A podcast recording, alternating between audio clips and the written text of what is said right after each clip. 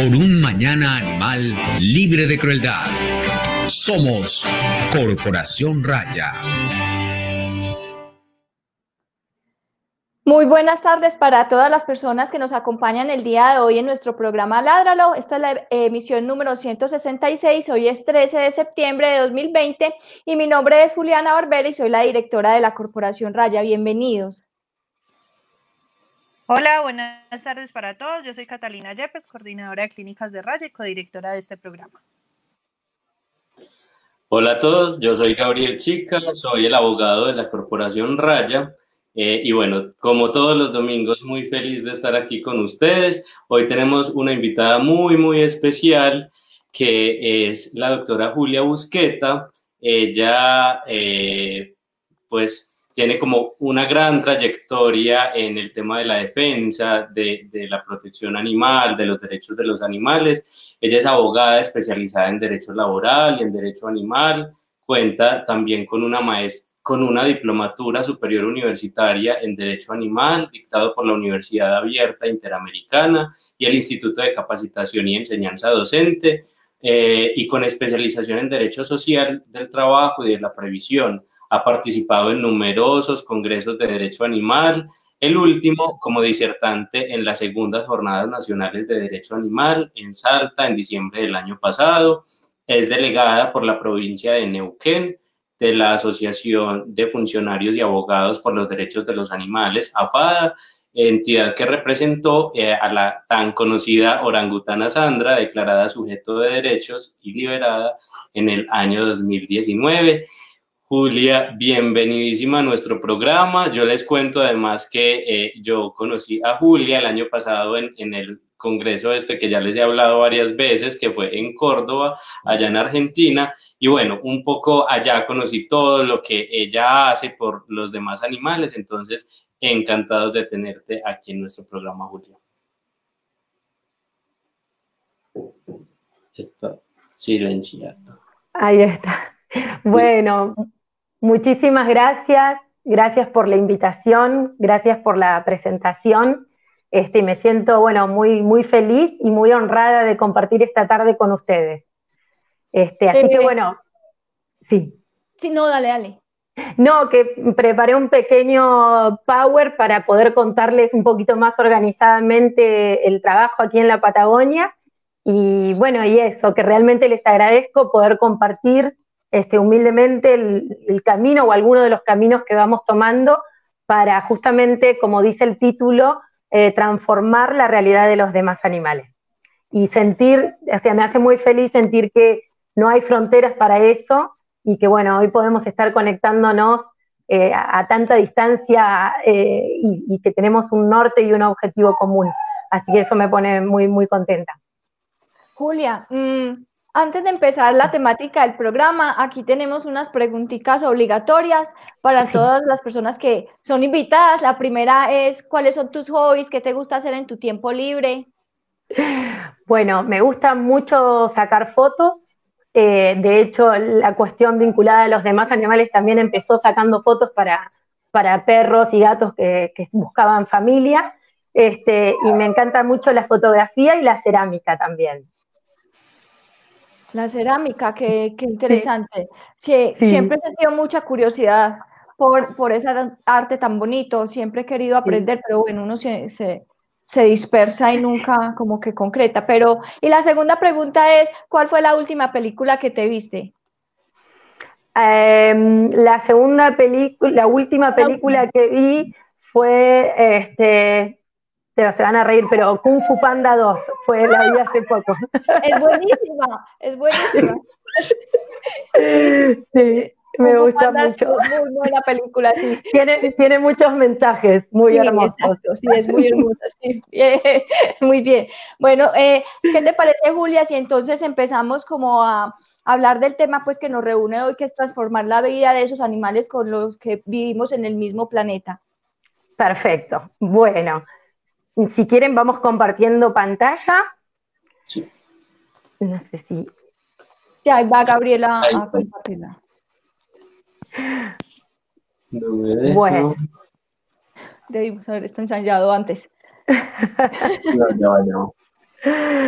Ahí, va, ahí, va, ahí vamos a, a poner la, la presentación. Mientras tanto, pues me gustaría como hablar, bueno, o preguntarte mientras em, podemos compartir la presentación sobre esos incendios que están en este momento ocurriendo en Argentina, cómo es la situación, cómo está todo por allá, qué, pues qué es lo que están viviendo actualmente. Lo que estamos viviendo es eh, una, una, emergencia muy grave en, en, términos, yo creo, de responsabilidad política sobre, sobre estos, estos incendios que están atentando gravemente contra la, la biodiversidad y la vida y que tenemos que poder ver más allá de, de, ese de esos incendios, de esos focos de incendio y, de, y de la cantidad de sufrimiento que eso está generando, que justamente un poco de lo que vamos a hablar hoy también, son las decisiones políticas que hay detrás de eso y los grandes intereses que hay. Y que esto también está muy vinculado a algo muy grave que está pasando en Argentina, que es la intención del gobierno nacional de firmar un acuerdo con China para este, crear factorías de cerdos para exportar a China. Y estos incendios también están vinculados para eh, generar espacios para la plantación de granos para alimentar esos cerdos. Entonces, son todas cuestiones que están vinculadas con intereses ocultos económicos que son muy, muy graves. Este, así que, bueno, la verdad es que estamos ante una emergencia eh, muy preocupante y muy, muy triste, ¿sí? A ver, ahí ya está la pantalla. Ahí ya está, sí. sí. Bien. Em, a ver, vamos a empezar entonces por la, por la primer, la filmina siguiente, ahí un poco compartiendo el título que es Transformando la realidad de los demás animales, y ahí están los logos, si ustedes pueden ver abajo, está el logo de AFADA y el logo de Sin Cadenas. Yo, además de, ser delegada de AFADA, que es la Asociación de Funcionarios y Abogados por los Derechos de los Animales en Argentina, este, soy integro junto a otras compañeras una agrupación que se llama Sin Cadenas, eh, en donde trabajamos interdisciplinariamente eh, los mensajes eh, y la, educación y todo lo que queremos transmitir a través de distintas áreas y, con distintas miradas. Entonces, por eso están los logos de las dos. Y bueno, algunos de los caminos que, acá quería compartir con ustedes y por eso los nombré, como objetivos y como caminos es la consideración de los demás animales como sujeto de derecho en todos los niveles y ámbitos del Estado. ¿sí? Cuando hablo de esto me refiero a los poderes legislativo, ejecutivo y judicial, y no solo desde lo discursivo o desde lo que se, se nombra, sino también desde la aplicación de decisiones concretas y de medidas concretas de esos decisores políticos este, con los cuales nosotros vamos a, digamos, a trabajar y tenemos el deber de interpelarlos y de abrirles eh, los ojos ante, ante, esta, ante este nuevo paradigma de los animales como sujetos de derechos, ¿sí? Entonces, bueno, uno de nuestros caminos y uno de nuestros desafíos es lograr esa consideración y impulsar transformaciones sociales y culturales, por eso hacía referencia a Sin Cadenas, porque nosotros creemos que la transformación social y cultural es la clave que va de la mano también a las decisiones políticas para lograr esa transformación. Trabajar, por supuesto, en la, en la educación, en esta semilla que todo lo puede transformar, y en la concientización de manera articulada e interinstitucional. Insistimos con esto porque el trabajo con ONGs, con agrupaciones, con comisiones vecinales y, con todo tipo de organización que tiene interés en la temática es fundamental para ir expandiendo el mensaje, ir expandiendo la conciencia y generando estas transformaciones. Y bueno, y de la mano a eso viene el punto de abajo, que es el empoderamiento de las y los ciudadanos como agentes de transformación. Esta, importancia de que la ciudadanía entienda que en ellos está ese poder transformador.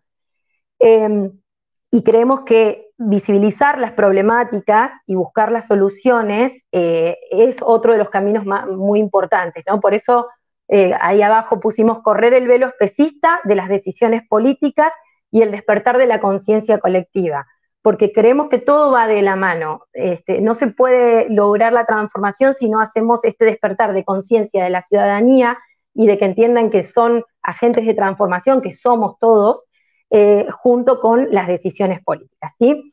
Cuando hablamos del correr el velo del especista de las decisiones políticas, bueno, hacemos referencia al especismo. Y ahí este, podemos definir junto a, a Oscar Horta que el especismo es la discriminación de aquellos que no son miembros de una cierta especie o especies, o en otras palabras, que es el favorecimiento injustificado de aquellos que pertenecen a una cierta especie. En este caso sería eh, como jerarquizar a, la especie humana sobre las otras, eh, y eso es lo que queremos, digamos, trabajar para terminar y entender eh, que se puede eh, pensar decisiones que no sean especistas, ¿sí? Para hacer un breve repaso y brevísimo histórico en la filmina siguiente, resumimos lo que históricamente, cómo se fue dando el concepto de especismo, que el primero en hacer referencia fue este, el psicólogo inglés Richard Ryder, al hacer referencia en el año 70 a la discriminación que establece una aguda diferencia entre la moral aplicada a los, a los humanos y los animales. Ya luego, unos años después, en el 75, eh, Peter Singer en el libro Liberación este, Animal, donde lo define como un prejuicio o actitud parcial favorable a los intereses de los miembros de nuestra especie y en contra de los de otros.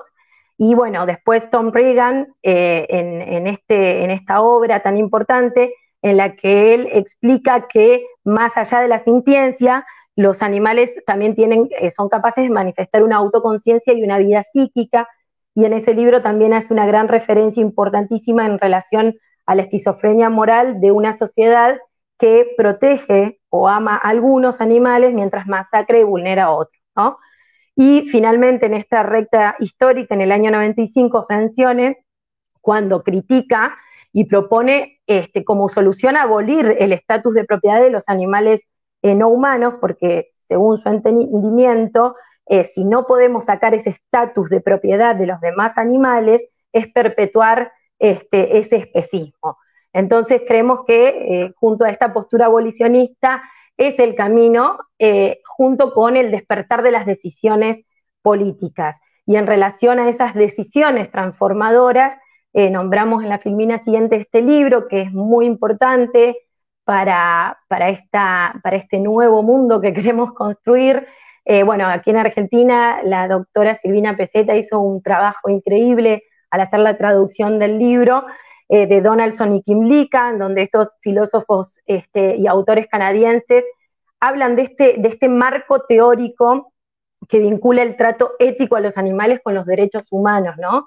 Y esto es fundamental, eh, haciendo referencia a los principios fundamentales de justicia, sirviéndose de la filosofía política y de la teoría de la ciudadanía. Y acá es donde radica este punto de importancia, la teoría de la ciudadanía y de, la representación y del, digamos, de que esas decisiones entiendan eh, que que, tienen que tutelarlos, que son sujetos de derecho.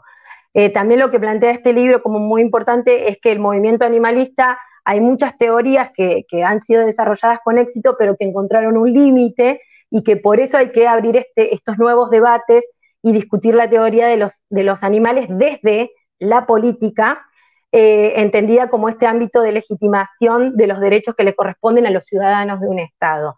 Y eh, lo importante también, o uno, de los rasgos muy importantes de este libro, es esta categorización de los animales en distintos grupos, domésticos o domesticados, salvajes y liminales. Eh, y también este libro tiene, tiene mucha importancia en, términos de, abrir estos nuevos debates sobre la vinculación en el trato a los demás animales con principios de justicia, de democracia y de derechos fundamentales para no caer justamente en planteos ecologistas o bienestaristas o de derechos básicos, sino que estamos hablando de una representación política de sus intereses, ¿sí?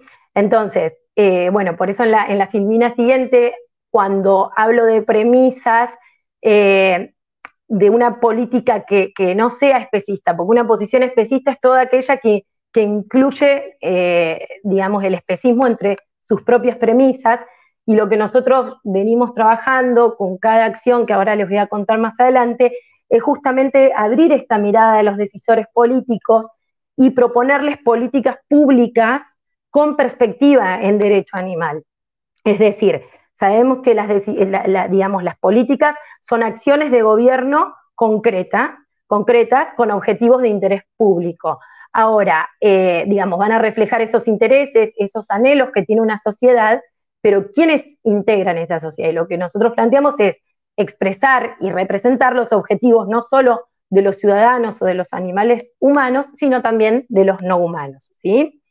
Eh, bueno, en todas, en todas las presentaciones, argumentaciones, proyectos y propuestas que hacemos tanto desde AFADA como desde Sin Cadenas, junto a mis compañeras, eh, fundamentalmente eh, a mi gran compañera Noelia Garanca, que le mando un beso, y a, muchas otras personas con las que trabajamos, eh, podemos decir que, de lo que nos tomamos mucho justamente es de lo que está en la filmina siguiente, que seguramente ustedes también lo hacen, que es la declaración de Cambridge, ¿no? Del año 2012, que es este bastión científico para argumentar, para fundamentar, para darle solidez a todos nuestros planteos y peticiones y para que esas decisiones entiendan que no estamos hablando de cosas. Lamentablemente, por ejemplo, en Argentina, en nuestro sistema legal, tenemos esta contradicción jurídica de que aún después de la reforma del Código Civil y Comercial, los animales siguen siendo considerados eh, cosas, eh, digamos, cosas semovientes, pero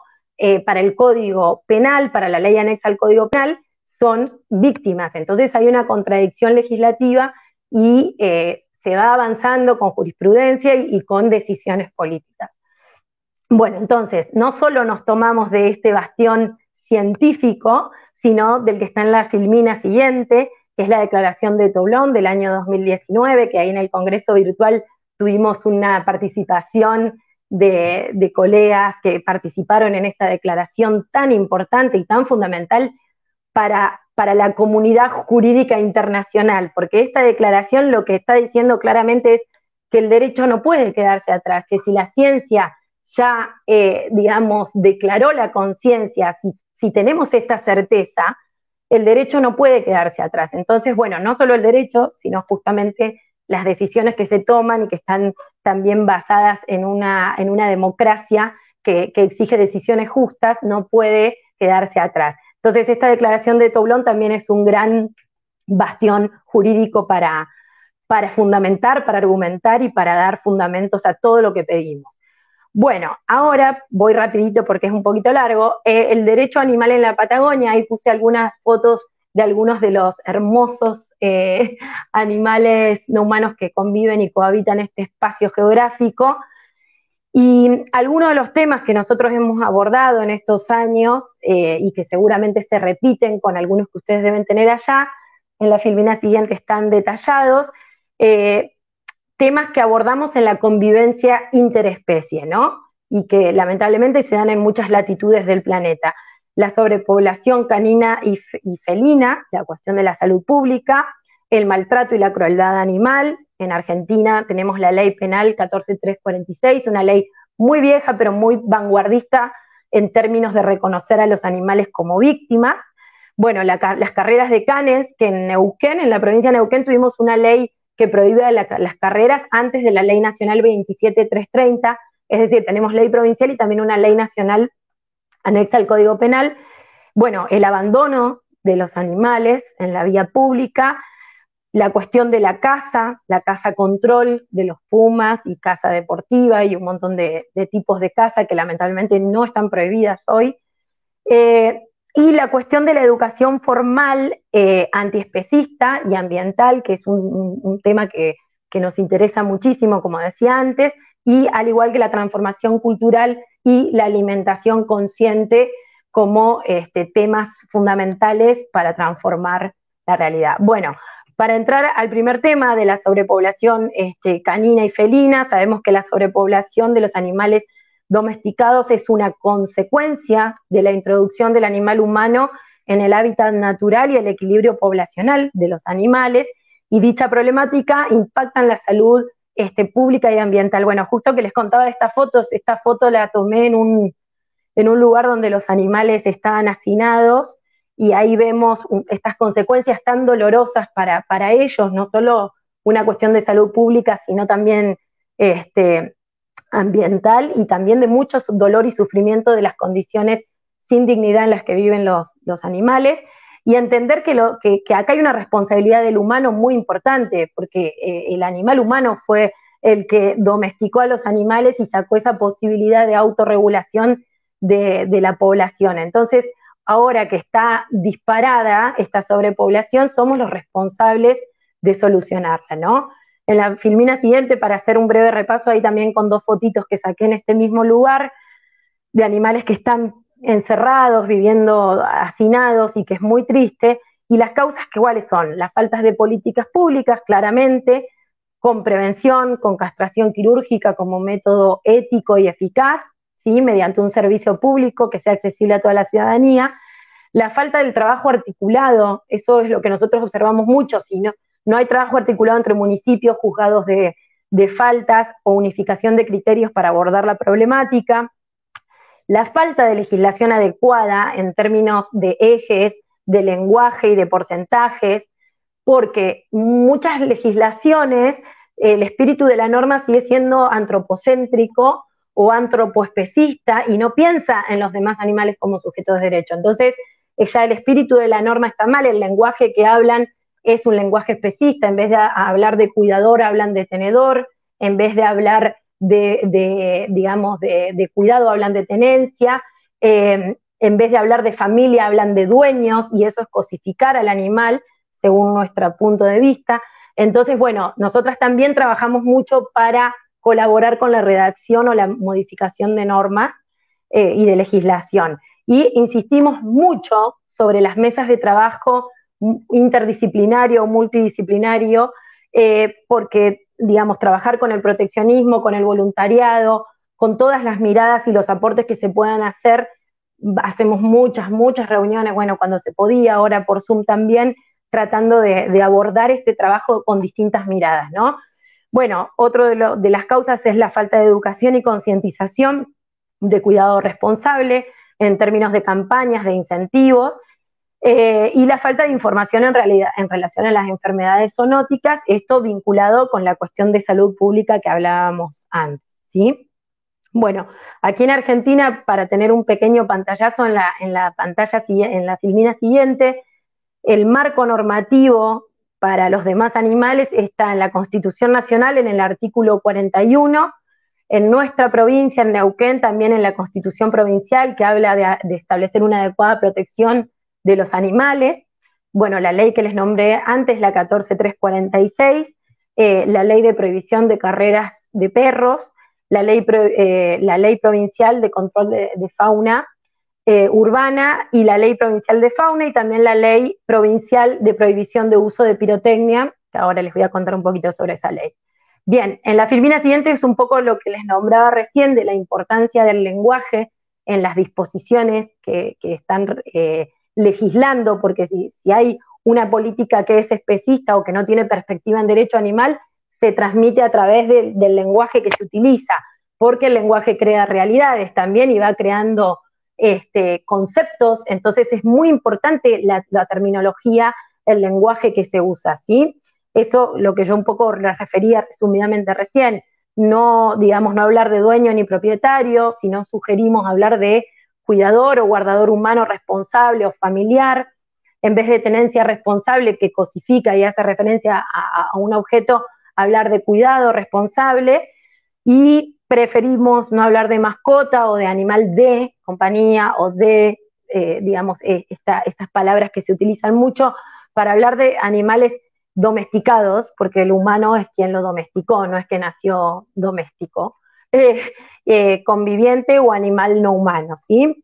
Y acá, en términos de lenguaje, creemos que es muy importante, además de lograr esta transformación en la legislación, qué mensaje se da desde el Estado. Por eso les compartimos, ahí está, en la filmina esa siguiente, que habla de cuidado responsable, de qué beneficios tiene la castración en la salud del animal. Esta filmina y la siguiente que van a ver, que si quieren la pasamos, habla de cuidado responsable y de la digamos, da recomendaciones y esto es desde el Estado provincial de Neuquén. Y lo compartimos porque para nosotros es muy importante que este mensaje salga desde el Estado, ¿sí? Desde COPADE, que es, digamos, un, la Secretaría de Planificación y Acción para el Desarrollo, en la provincia de Neuquén, eh, a quien le agradecemos esta, es siempre sumarse a todo, a Pablo Gutiérrez Colantuono, que también siempre ha, tenido mucho interés en, esta temática. Y bueno, tan es así que nosotras presentamos desde AFADA un proyecto que está en la filmina siguiente, que es el proyecto de Hospital de Salud Animal, un proyecto de hospital público, eh, en donde, digamos, se propone avanzar en la creación de la salud pública animal, ¿sí? Eh, trabajar también en toda la provincia, territorialmente llegar a todos lados a través de las regiones o zonas sanitarias, entendiendo que en estas cuestiones de convivencia están atravesadas por muchos factores de tipo social, cultural, económico, muchos contextos que hay que trabajar y que estamos hablando de salud, de salud pública y ambiental. Entonces, con esa mirada es la propuesta de este hospital que también tiene como, dato la propuesta de incorporar nuevas tecnologías a partir de las prótesis 3D, también la de la medicina con cannabis medicinal, que nosotros estamos apoyando y trabajando con veterinarios que, están trabajando efectivamente con el cannabis medicinal, incorporando el derecho a la salud de los animales para también este, estar dentro de la ley de cannabis medicinal que está en Argentina y que nos parece fundamental. Entonces, en este hospital, bueno, creemos que se podría este, dar todo eso y que trabaje y, y brinde este servicio que tanta falta hace a los demás animales, ¿sí? Y bueno, como resumen de este tema, en la siguiente filmina puse objetivos de salud animal, lograr, por supuesto, el equilibrio poblacional, que todos los animales tengan su hogar y su familia, porque hoy matemáticamente hay más animales que, hogares disponibles y lo que hay que hacer es equilibrarlo, eso es lo que creemos nosotros, y con eso evitar el sufrimiento que viven y que padecen, eh, viviendo en situación de calle, viviendo en los basurales, comiendo cualquier cosa, este, bueno, y a la vez esto también va a prevenir y evitar el contagio, como decíamos, de enfermedades zoonóticas, eh, va a reducir las mordeduras, los accidentes de tránsito, va a mejorar la convivencia interespecie, básicamente, y también al haber menos animales en situación de calle va a haber menos maltrato animal, porque no van a estar expuestos a que les pasen este tipo de cosas, eh, y lograr una sociedad consciente, comprometida y que tenga sobre todo empatía, ¿no? Eh, y esto, lograr una legislación que refleje esta postura antiespecista, no antropocéntrica, siguiendo los lineamientos de Cambridge y de Toulon. Bien, eh, ahora voy a entrar más al tema de, bueno, acá vemos consecuencias de, estas fotos son de acá de Neuquén, eh, casos que fueron denunciados de maltrato animal, y lo que ven abajo es una marcha que se hizo acá en el centro de la ciudad por un caso que fue un caso bisagra, que es el caso Tommy, un perro que fue este, arrollado y, digamos, eh, lo mató intencionalmente una persona que lo atropelló con el auto. Y a partir de ese caso de Tommy, Tommy también fue fotografiado por mí en el Parque Central hace años atrás y bueno, después lamentablemente tuvo esta mala suerte de encontrarse con este humano que lo atropelló. Y bueno, generó un impacto social que generó esta marcha donde vemos no al maltrato. Y ese caso digo que fue muy importante porque logramos que la, o sea, el Ministerio Público Fiscal realice la primer necropsia sobre el cuerpo del animal, ¿sí? la necropsia desde el Ministerio Público Fiscal. Y ahí, a partir de ese caso, nosotras veníamos haciendo denuncias y denuncias y muchas denuncias, se empezó a ver el impacto social o el requerimiento social de, tomar este tema. Y bueno, a, partir de, de, mucho tiempo de trabajo y de traccionar para lograr este cambio, se creó en el Ministerio Público Fiscal, a través de una resolución del fiscal general, que es José Jerez, una unidad fiscal especializada en leyes especiales y maltrato animal, donde, eh, digamos, trabajan el tema de eh, ambiental y maltrato animal, que el fiscal a cargo es el doctor Maximiliano Breido Bey, y trabaja con un equipo de personas para eh, entender sobre esta temática, ¿sí? Ahora, ¿qué es lo novedoso también acá en nuestra provincia? Que como ya abrió una, aplicación que se usaba para los delitos de flagrancia, se diseñó una en la que desde AFADA participamos en el diseño junto al Ministerio Público y otras áreas del gobierno.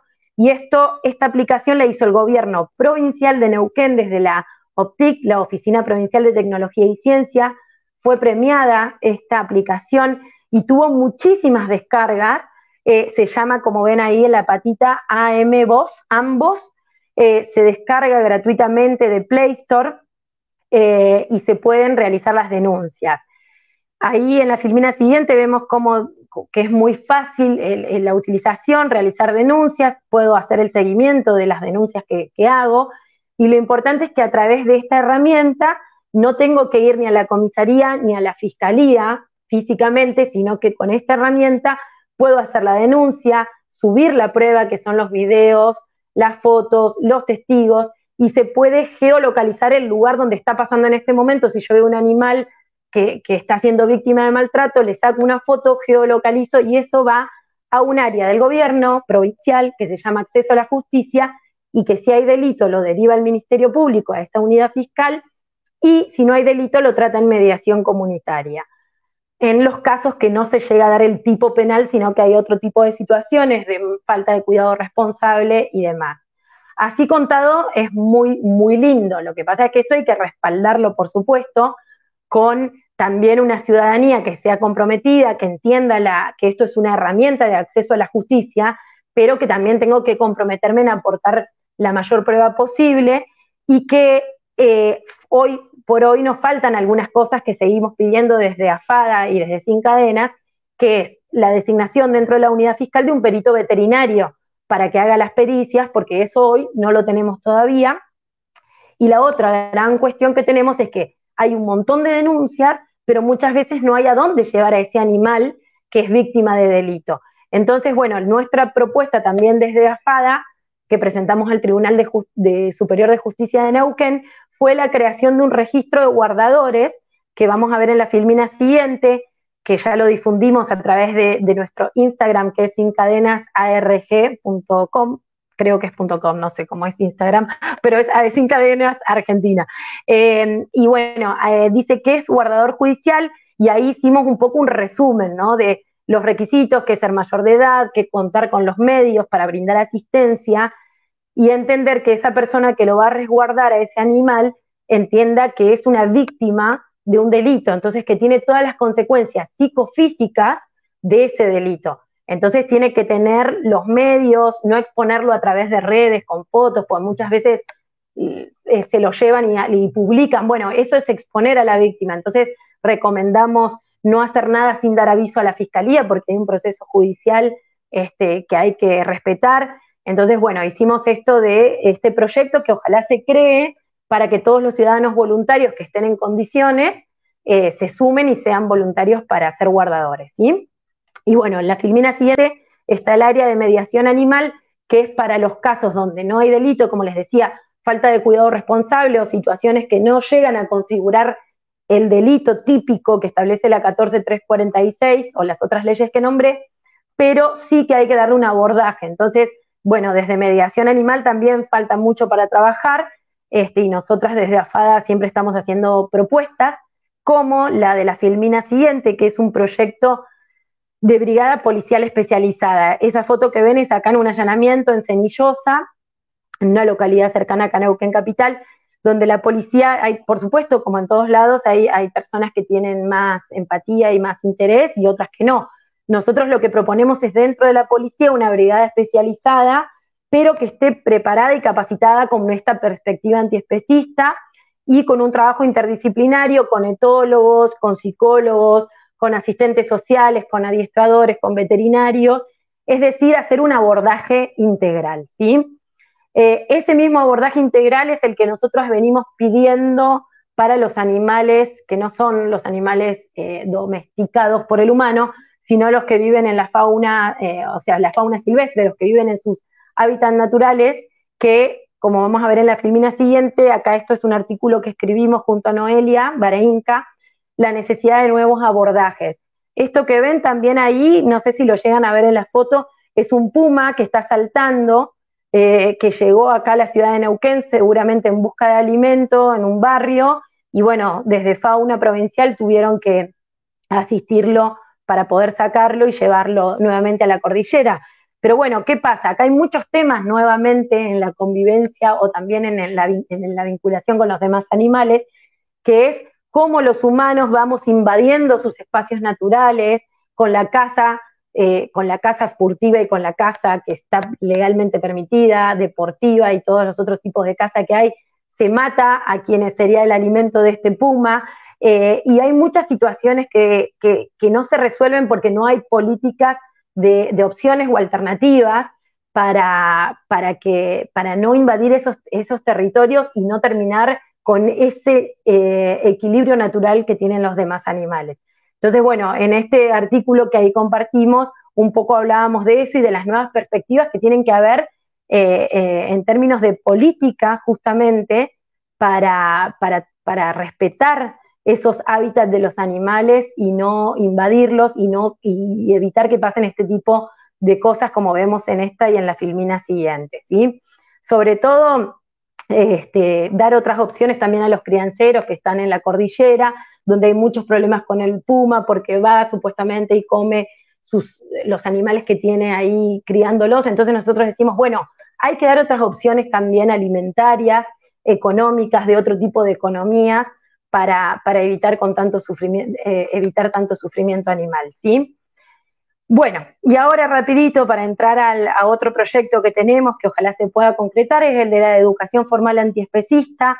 Este proyecto que ahí estamos con la ministra de Educación de la provincia de Neuquén, Cristina Storioni, con quien tuvimos reuniones.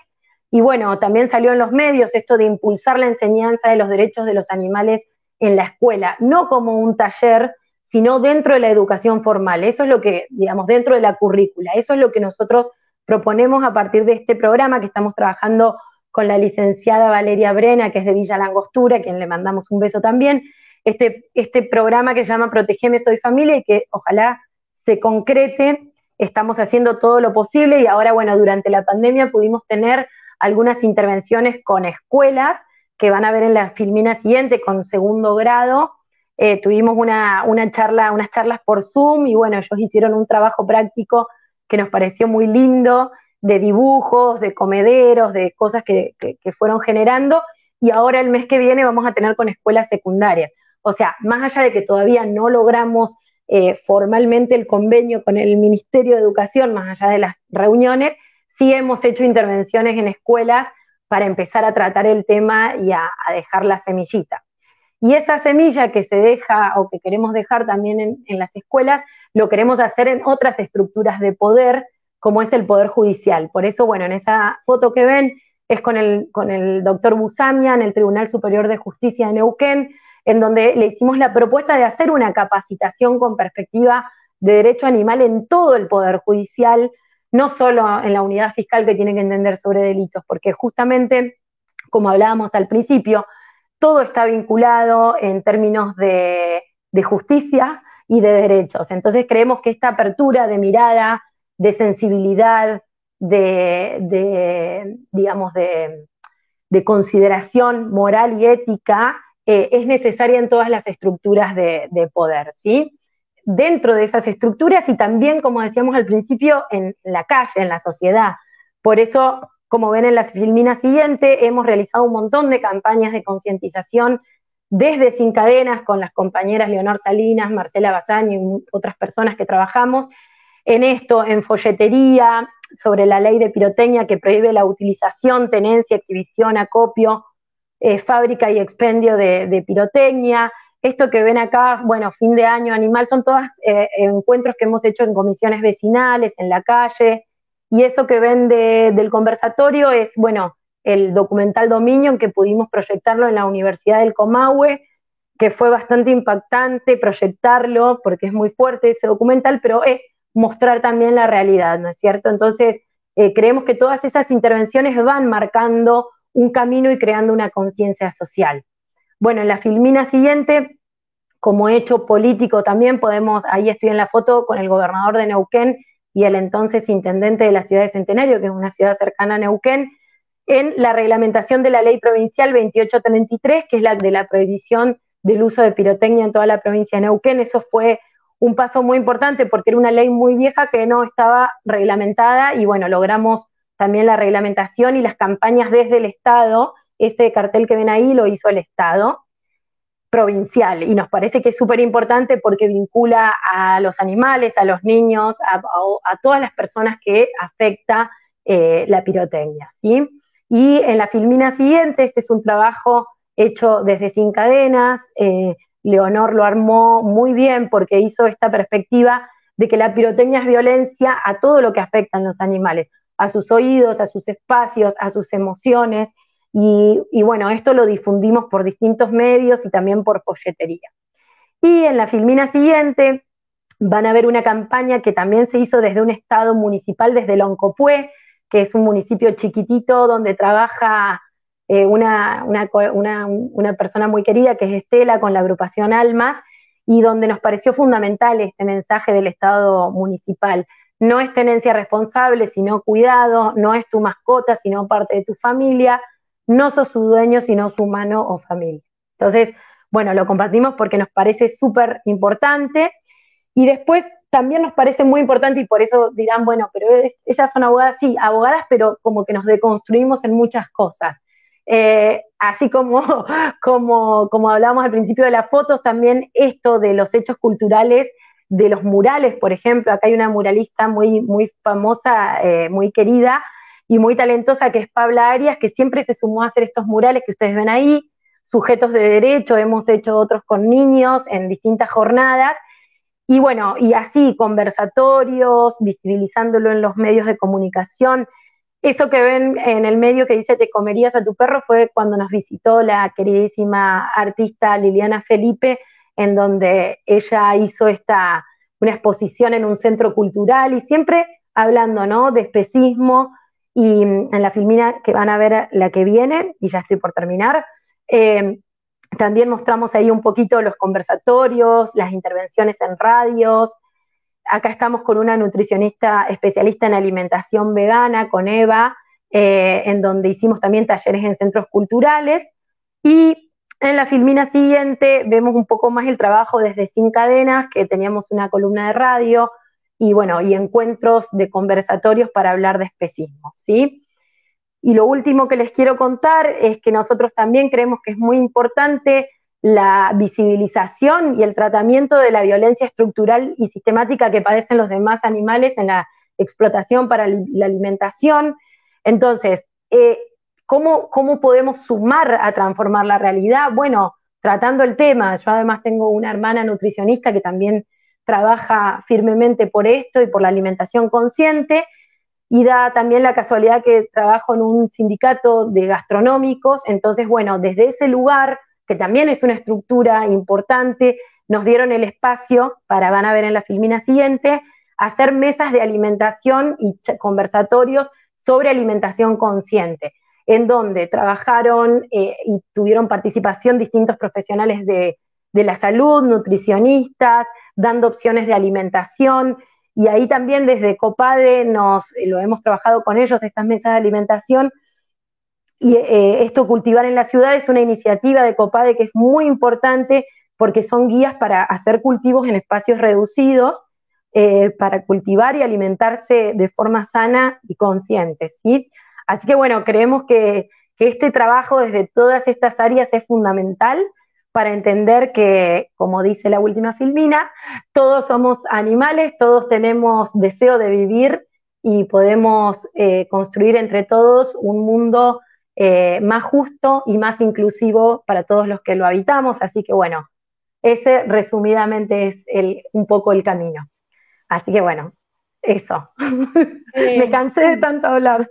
No, estuvo buenísimo, buenísimo. Aquí estamos nosotros también en el chat de WhatsApp. Preguntemos esto, preguntemos esto. Estuvo muy, muy interesante y personalmente mm. me siento, yo estoy con Gabriel como, la amo, la amo, porque eh, has dicho muchas cosas que para mí han sido una pelea muy importante, eh, no solamente en la academia, sino en muchísimos otros escenarios de temas tan simples, por ejemplo, decir, es que no, los animales no son domésticos, son domesticados, los animales no nacieron domésticos, a nosotros los creamos y los modificamos a ellos para que se adaptaran a ciertas cosas que nos beneficiaban a nosotros y que nosotros queríamos conseguir, pero realmente los animales no son domésticos, son domesticados, y entonces Entonces, eh, todo ese tema del vocabulario y de la rigurosidad en cuanto a la comunicación y a las cosas que hacen, para mí es maravilloso y, es algo que nosotros también en Raya hemos tratado de hacer, eh, pues aquí en Medellín con diferentes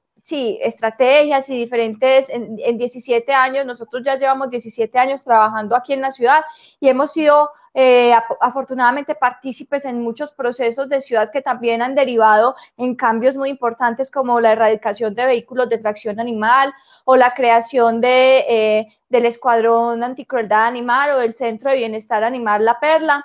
Eh, donde se albergan los perros y los gatos y se provee un completo eh, programa de atención de los demás animales, perros y gatos, en cuanto a esterilización gratuita para ciertos estratos económicos eh, y implantación de microchip, etcétera. Pero pues me quedo boquiabierta, maravilloso todo lo que nos contaste. Y antes de hacerte una pregunta que tengo, pues quiero saludar a las personas que están conectadas en, nuestras, en nuestras redes, en Facebook, YouTube y Twitter.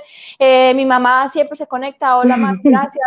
Eh, doña Lina, Duan Monsalve y saluda Noelia Barainca. Eh, entonces. Mi compañera Noelia. la pregunta, la primera pregunta es, yo quisiera que nos hicieras como una breve descripción de AFADA, qué es, cómo, cómo surgió como entidad, por qué decidieron unirse y cómo es eso que han logrado trabajar, cómo lograron ese trabajo conjunto con el Estado de Neuquén. Bien, eh, AFADA es la Asociación de Funcionarios y Abogados por los Derechos de los Animales. El presidente es el doctor Pablo Guampadre, a quien le mandamos un beso también. Él es el creador de, esa, de esta ONG de la que Noelia y yo en Neuquén somos delegadas y Jessica Altabegoit y otra colega también. Eh, eh, Pablo es, eh, digamos, una persona que tuvo la, visión de crear una ONG para todo el país y logró estos históricos fallos al que hacían referencia antes de la orangutana Sangandra y la chimpancé Cecilia, que abrieron caminos y abrieron las fronteras de la justicia y, eso es un logro de, Pablo que, es increíble. Ahora, él, a cada delegado en cada provincia, tenemos la libertad de trabajar también y de generar junto a otros actores las transformaciones. Acá en la Patagonia, no solo Neuquén, sino Río Negro, nosotras trabajamos como abogadas en muchas causas de maltrato animal por AFADA y también muchas transformaciones sociales y culturales las hacemos no solo como delegadas de AFADA, sino como miembros de Sin Cadenas. Y bueno, el trabajo y la decisión eh, fue porque el gobierno también decidió tener esta apertura para trabajar estas cuestiones y después de mucho trabajo y mucha atracción, eh, muchas reuniones, muchas charlas, mucho insistir para que, para que nos, eh, digamos, para que, para que entiendan la importancia de esto. Y yo creo que con la aplicación, por ejemplo, no se esperaban la cantidad de descargas que tuvo, o sea, el interés social, la necesidad, ¿no? Por eso ahora también nosotras eh, estamos insistiendo con el registro de guardadores eh, y, nosotros creemos que son pasos que hay que dar, o la capacitación del Poder Judicial, la capacitación de mediadores, o sea, son, son necesidades que muchas veces no las ven y nosotras somos muy insistentes, muy, muy, muy, y bueno, muchas veces eh, tiene que ver con esa insistencia, o en el sindicato, por ejemplo, de gastronómicos, eh, cuando hablé con el secretario general, yo le dije, mirá, esta es la alimentación del presente y del futuro. Hay que capacitar al personal también, a los trabajadores, al cocinero, al mozo, a todos. Todos tienen que saber cómo, cómo avanzar. Y esos, esos talleres que siempre fueron gratuitos, se llenaron de gente. Y ahí en las fotos veíamos, hacíamos degustaciones de distintas eh, comidas y todo lo que se puede hacer con una alimentación consciente. Y ellos, mira, a tal nivel fue el interés, por ejemplo, en el sindicato de gastronómicos, que dentro del edificio hay una parte para capacitación de cocina y decidió hacer una cocina para alimentación eh, para celíacos, digamos, intact, y otra para alimentación vegana. Entonces, es como que también es ese clic que hay que hacer al oro para que vea que este mundo, o sea, que no somos un par de personas, sino que es el mundo que, viene, digamos, que estamos construyendo. Julia, algo que nos ha parecido bien interesante es como esa integralidad de las acciones que realizan, ¿cierto? Porque entonces ustedes le están apostando a lo cultural, a lo educativo, a la capacitación del Poder Judicial, al tema de las mediaciones, le están apostando a como a distintas áreas, ¿cierto? Y eso implica primero al activismo muy fuerte, ¿cierto? Están eh, desde la gobernanza como múltiples variables eh, y quisiera preguntarles cómo ha sido también esa como legitimación, ¿cierto? Cómo se ha ido dando ese proceso y cómo se ha dado también esa apertura para nuevas alianzas, para saber que para poder llegarle a cierto poder, a cierta comunidad, etcétera, pues necesito como unas estrategias. ¿Cómo ha sido ese proceso también de, de conocimiento y de encontrarse con esos espacios? Bien, nosotros desde, desde un primer momento este, con, Noelia, por ejemplo, supimos que, esta estructura de las, de las tres patas del Estado, o sea, no podíamos abordar una sin ir por la otra, digamos, legislativo, ejecutivo, judicial. Y también vimos que la parte cultural, la parte social, eh, es muy, muy necesaria, es como esto que decíamos, un, un, un avanzar que tiene que ir en conjunto para lograr una transformación. Una estrategia que creo que fue muy importante es visibilizarlo en medios. Por eso nosotras trabajamos en las columnas, bueno, esto que están haciendo ustedes, que es súper importante y que bueno, con la pandemia es como que además todo, todo se, conectó mucho más, pero bueno, hace un tiempo atrás no era tan, eh, tan frecuente hacer esto, conversatorios. Eh, nosotras hicimos muchas charlas por ahí también de construirse en el rol de uno, porque por ahí decíamos, bueno, pero nosotras sí, somos abogadas, pero también podemos ir a pintar un mural y también podemos ir a repartir un folleto y hablar en una radio y charlar con un vecino y estas charlas o estas ferias en las, en las, comisiones vecinales donde pintábamos con los, con los nenes, donde, digamos, uno va descubriéndose a sí mismo también en todo lo que puede dar para ser un agente de transformación y para invitar a los otros. Y yo creo que cuando los otros ven la pasión, el entusiasmo y las ganas de transformar las cosas, eso es algo bueno que también se contagia.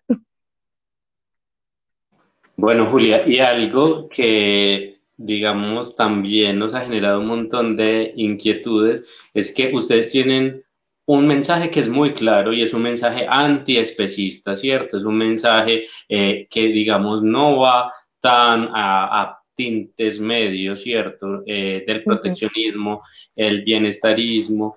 Eh, ¿Cómo ha sido ese recibimiento por parte de la institucionalidad, de los diferentes poderes? Eh, en ocasiones han tenido que ceder. ¿Cómo ha sido un poco ese posicionamiento?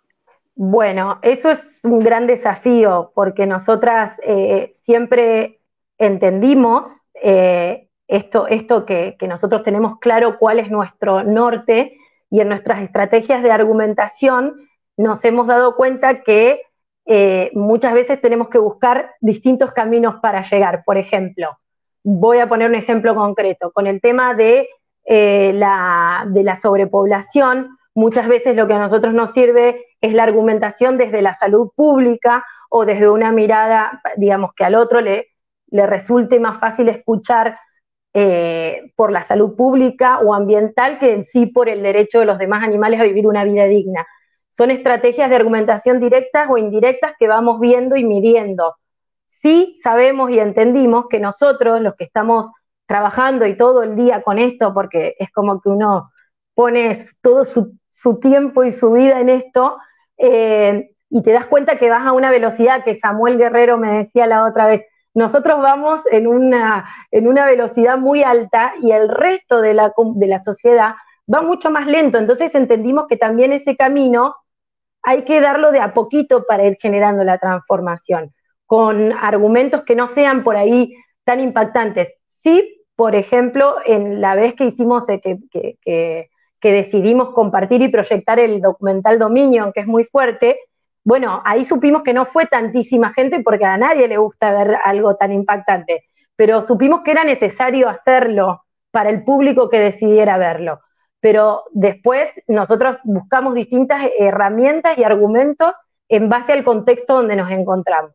Con el Poder Judicial, por ejemplo, eh, lo que nosotros planteamos es que tiene que haber una transformación profunda de la justicia y que si los operadores de justicia no tienen esta mirada de, digamos, de, entender los derechos del otro, el otro, ¿quién es el otro? Entendido como esa otredad, no solo como humano, sino no humano, como un, sujeto que, necesita una tutela eh, y que a la vez lo va a hacer más humano a ese mismo operador, va a transformar la justicia. Entonces, por ejemplo, en este caso nosotros vamos por ese camino, con transformar la justicia a una justicia más sensible, que deje de ser tan antropocéntrica y especista para que realmente sea justicia, ¿no? Eh, sí, Julia, nosotros acá cuando hablabas ahora, hace un rato, pues estabas exponiendo, hablabas pues como de ese tema de el conflicto entre los ganaderos o los que crían animales para consumirlos eh, y la fauna silvestre, pues es algo que aquí también se da eh, muchísimo y entonces empieza todos esos asesinatos por retaliación eh, de los animales de la fauna silvestre y pues y cómo tú planteas que es necesario plantear otras vías para conseguir el sustento económico eh, de las familias y de los, de los campesinos, pues en nuestro caso son muchos, muchas veces campesinos los que están pues como incurriendo en este tipo eh, de actos.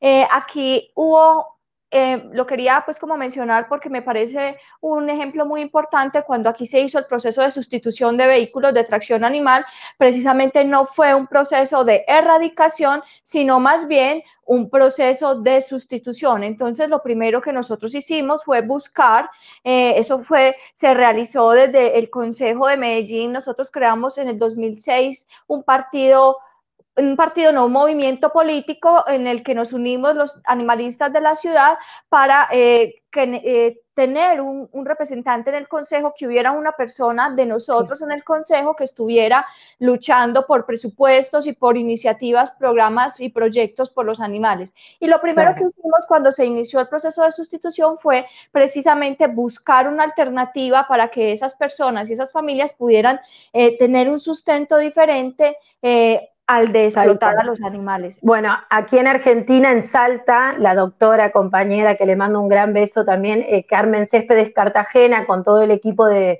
Instituto de Salta, hicieron un trabajo similar con la tracción a sangre, que, bueno, es, es, otra cuestión. Por eso hablábamos de que las cuestiones vinculadas a la convivencia están atravesadas por un montón de factores que hay que tutelar y ver, económicos, sociales, culturales y educativos, sobre todo, ¿no?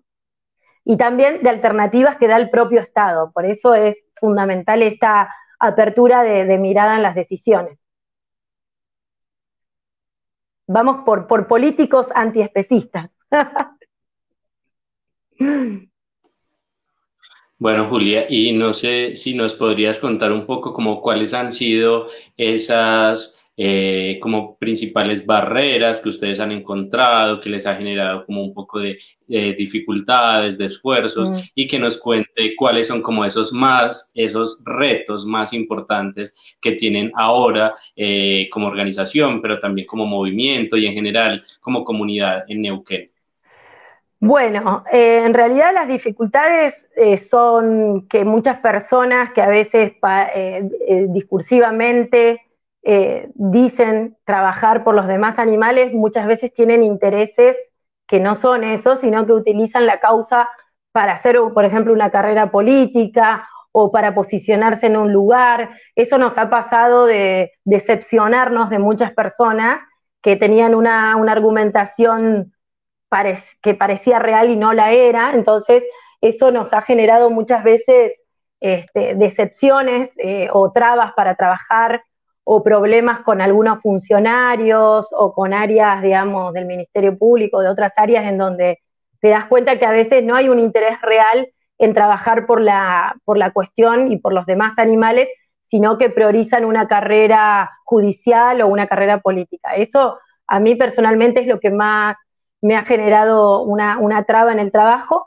Y lo otro, muchas veces proteccionistas que, que por ahí eh, trabajan con los demás animales, pero que yo creo que, tienen otros problemas vinculados eh, o, que o, que lo mismo, ¿no? Supuestamente trabajan por los demás animales, pero detrás de eso hay otro tipo de intereses y muchas veces patologías psicológicas, ¿no? Este, que, uno no, no, puede avanzar y trabajar colectivamente con esas personas porque tienen otros intereses que no son trabajar y solucionar realmente la causa, por la causa, sino cuestiones de ego, cuestiones patológicas o hasta cuestiones económicas nos ha pasado en algunos casos de saber que, están ocultos ahí con la bandera de los animales. Entonces, bueno, eso, eso ha sido bastante difícil y bueno, nosotros tratamos de, surfear esas olas y seguir trabajando eh, en conjunto y con nuestros colegas que cada vez son más y aprovecho para agradecerle a, Lorena Bilicic y a los colegas con los que hicimos, trabajamos en este libro, que fue, que es un libro que fue realizado con mucho amor y que bueno, este, Lorena nos invitó y nos dio la, posibilidad, y esto es transformar, ¿no? Generar contenido, dejar material, eh, hacer eh, redes de trabajo y compartir experiencias. Eso es lo que, nuestro desafío es seguir construyendo este, colectivamente, porque creemos que ese es el camino, y, seguir creando una conciencia colectiva, porque cuando esa conciencia está instaurada, eh, por más que el decisor político que venga sea muy especista, no le vamos a dejar lugar para que, para que siga tomando esas decisiones, lo mismo que quienes ocupan los cargos en los ministerios públicos, ¿no? Es un despertar de conciencia y es una democracia que está cada vez más despierta y más viva en legitimar los reclamos, eh, en defender y en transformar las estructuras de poder y también los bienes jurídicos protegidos y la justicia, ¿no? O sea, pero bueno, en ese, en ese momento histórico estamos nosotros viviendo. Eh, Julia, quiero saludar a, hace rato estaba por saludar a Lorena Bilisic, pero no lo había hecho porque no sabía pronunciar el apellido, pero eh, me honra que estén todas estas personas conectadas saludándote porque fueron personas que estuvieron ahí en el Congreso y a las que yo que pues como con mucha admiración, yo participé en la rifa del libro, no me lo gané, eh, oh. pero entonces saludo pues a Lorena, a Valeria Alejandra, a el Observatorio de Derecho Animal, a Liliana Beatriz y a Ornella Ortiz que están ahí. Eh, ella nos comenta, eh, es verdad, gente que solo pone trabas para quedarse con el conocimiento como base de poder y no inventiva la incentiva la investigación, asumo que es esto. Hay que seguir adelante, exacto, sí. Y, y esas personas que estás nombrando son personas que trabajan mucho, que ponen mucho tiempo de su vida para transformar la realidad de los animales y que están generando espacios muy muy importantes, así que bueno, lo importante es seguir trabajando juntos por esta, por esta causa y bueno, y, superar eso que hablábamos recién, ¿no? Esa, oscuridad que muchas veces aparece y bueno, y seguir adelante. Bueno, Julia, y nos dices algo bien importante y es que también están generando como un montón de estrategias, propuestas, contenidos desde distintos ámbitos y uno de esos es, como nos has contado, el tema de la aplicación móvil y todo esto. Entonces, no sé si para ir cerrando, mostramos el video que, tienes preparado para que también las personas que están viendo como que vean un poco de todo esto. ¿Necesitas denunciar una situación de maltrato animal en la provincia de Neuquén? Ok, desde cualquier celular Android descarga gratis la aplicación AM Voz. Ingresa tus datos personales, tu nombre, tu DNI y tu mail. Y para que la denuncia sea más fácil de probar, subí fotos y si podés también, videos. Agrega testigos, pueden ser vecinos o familiares que hayan presenciado directa o indirectamente el maltrato. Y listo, Haz el seguimiento de tu denuncia y escribí a amvozdenuncias.gmail.com.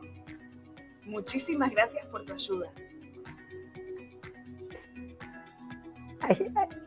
Julia, es genial.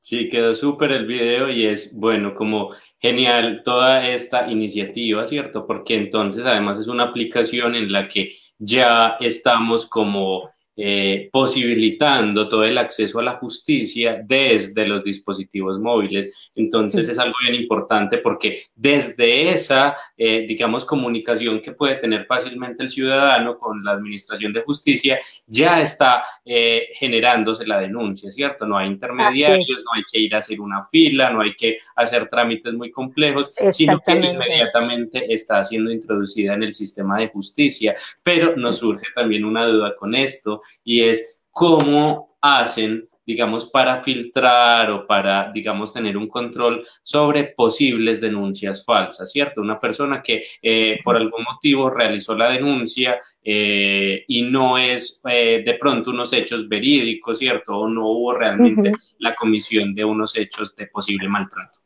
Claro, el tema es así, esa denuncia va al área de gobierno que es acceso a la justicia. Ellos ahí evalúan digamos, igualmente para hacer la denuncia te pide el DNI y una serie de datos que tenés que cargar necesariamente para que avance la denuncia.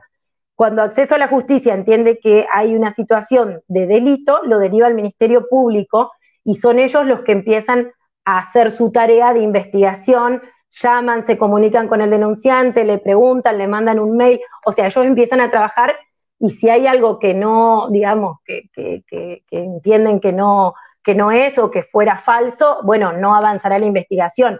Pero el tema es, el, o sea, llegar, llega eh, al organismo que tiene que, llegar. Y de hecho, en un momento se hacían tantas denuncias que hasta de otros países había y ahora todo eso se está filtrando por la geolocalización. Eso se fue perfeccionando con el tiempo también. Y algo que les quería decir que, que es importante, que desde el gobierno provincial está la intención de hacer convenios, o sea, están a disposición para compartir esta herramienta de acceso a la justicia con otras provincias. Así que si los decisores de otras provincias quieren, se puede compartir esta herramienta que, como les decía, ganó un premio en, Salta también, fue premiada y bueno, y quién sabe por qué no a otros países. Así que si a ustedes les interesa, gestionaremos y que llegue allá. ¿Por qué no? Si no hay límites. A nosotros sí nos interesa y una vez decimos. bueno, trabajémoslo. bueno, Julia, entonces eh, creo que con esto eh, podríamos ir terminando, ¿cierto? Agradecerte muchísimo por haber venido a nuestro programa Ládralo. Eh, por habernos compartido toda esta experiencia, todas estas, digamos, como eh, historias, ¿cierto? Evidencias que también muestran como un componente ético de un montón de personas que has ido como nombrando y que también muestran como unos avances sociales bien importantes, eh, que como dices, están siempre ahí como compartiéndose y que para nosotros es muy importante también en Medellín, que es una ciudad que ha venido trabajando tanto por la defensa eh, de los demás animales y por la protección animal eh, invitarte a ti y a todas las personas que están viendo nuestro programa Ládralo a un programa muy especial que vamos a tener el día 4 de octubre, que será en celebración, en conmemoración del Día Mundial de los Animales y que va a ser un programa mágico que vamos a realmente a poder compartir con ustedes algo bien bonito en el que vamos a aprender mucho, nos vamos a divertir y bueno, va a estar bien interesante. Aquí estaré, estaré ese día.